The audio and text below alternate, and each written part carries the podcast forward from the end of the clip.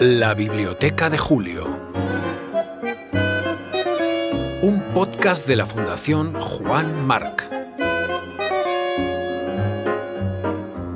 Un acercamiento a la figura y la obra de Julio Cortázar a través de los libros que le acompañaron durante su vida.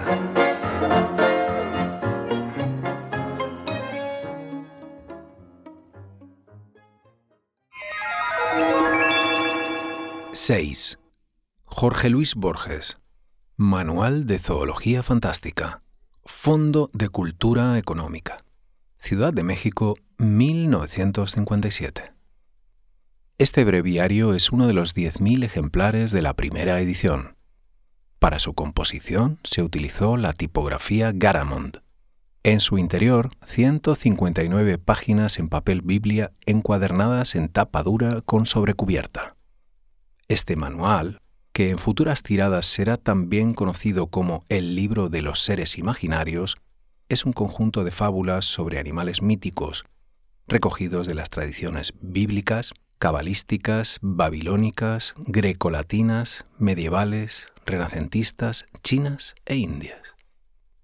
Es una miscelánea, y como los inagotables volúmenes de Robert Barton, de Fraser o de Plinio, no ha sido escrito para una lectura consecutiva, comunican los autores.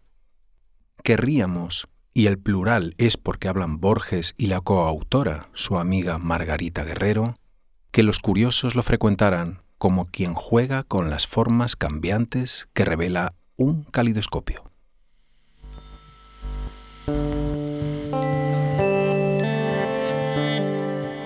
Nacido en Buenos Aires en 1899 y muerto en Ginebra en 1986, Jorge Francisco Isidoro Luis Borges traza su trayectoria vital entre estas dos ciudades y su magistral quehacer de escritor en un deslumbrante conjunto de poemas, cuentos y ensayos. Decir que desarrolló una temprana afición por la lectura es innecesario y que su alfabetización fue precoz y proclive a las lenguas también. Merece el crédito por esto su abuela paterna inglesa, sin la cual el pequeño Borges no habría publicado a los 10 años su primera traducción al español, de un cuento de Oscar Wilde.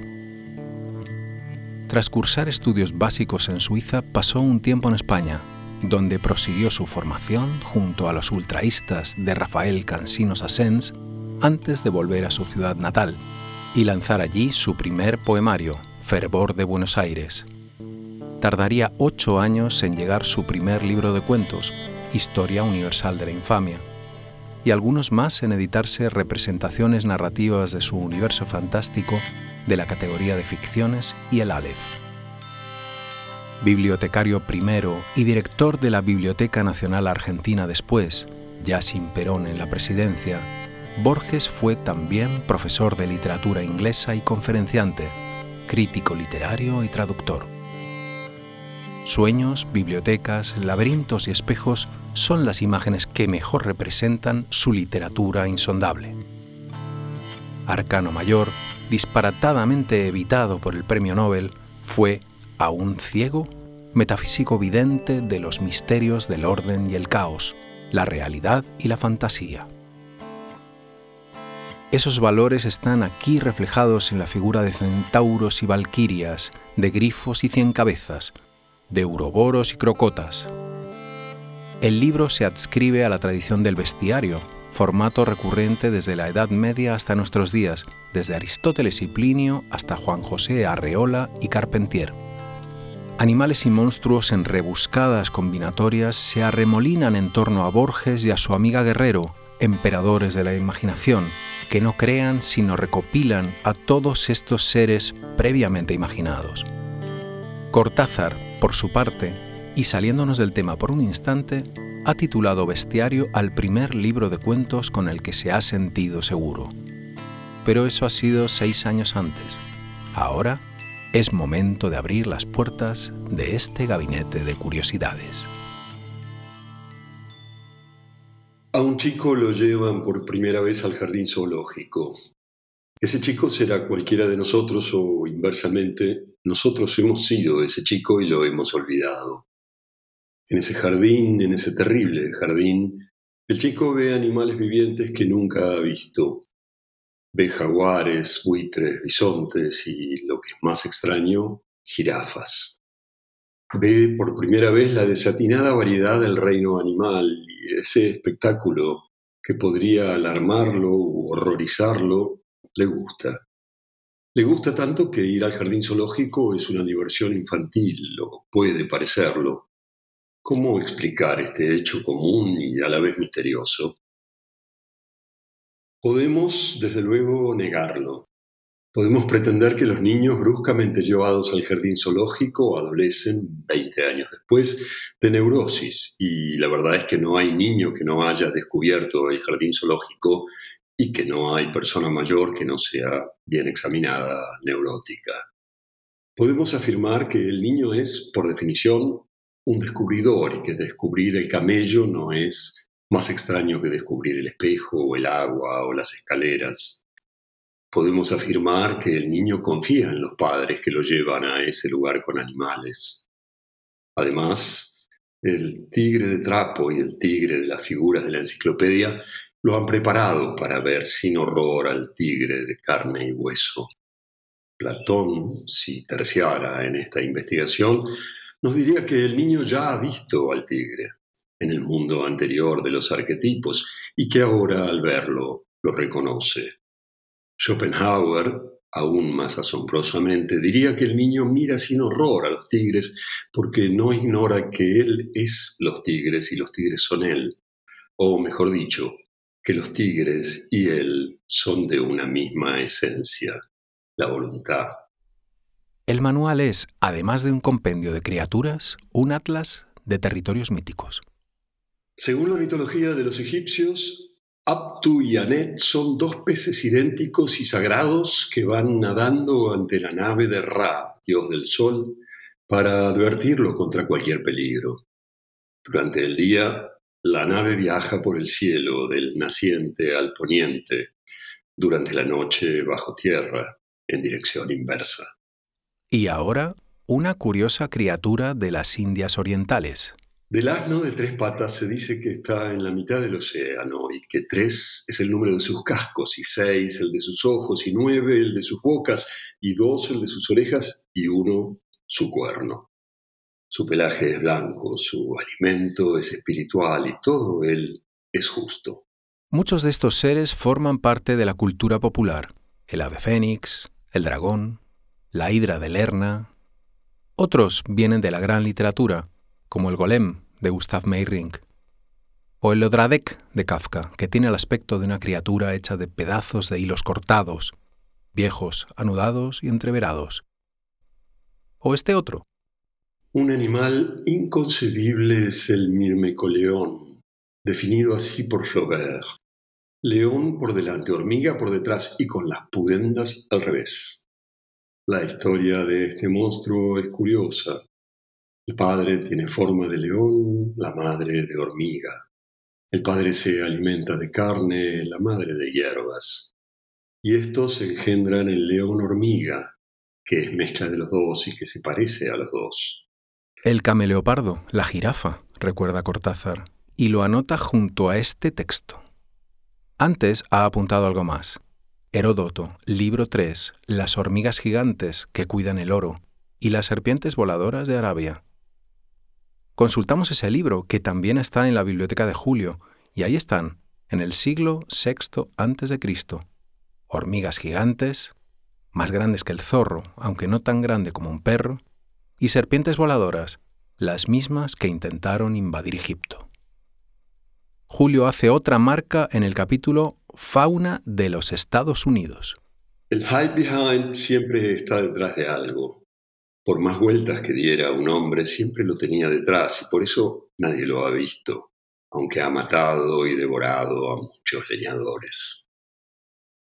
El tikatla debe su nombre al ruido que hace semejante al del agua hirviendo en la caldera del té. Echa humo por la boca, camina para atrás y ha sido visto muy pocas veces.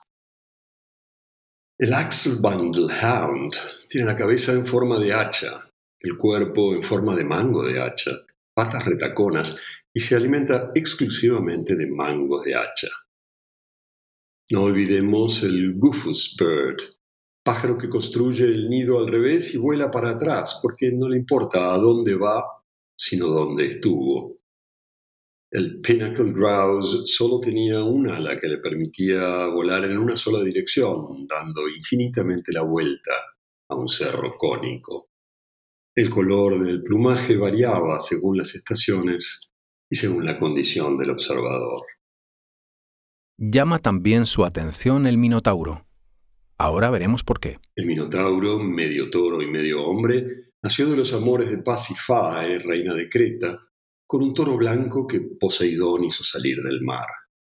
Dédalo, autor del artificio que permitió que se realizaran tales amores, construyó el laberinto destinado a encerrar y a ocultar al hijo monstruoso. Este comía carne humana, para su alimento, el rey de Creta exigió anualmente de Atenas un tributo de siete mancebos y de siete doncellas.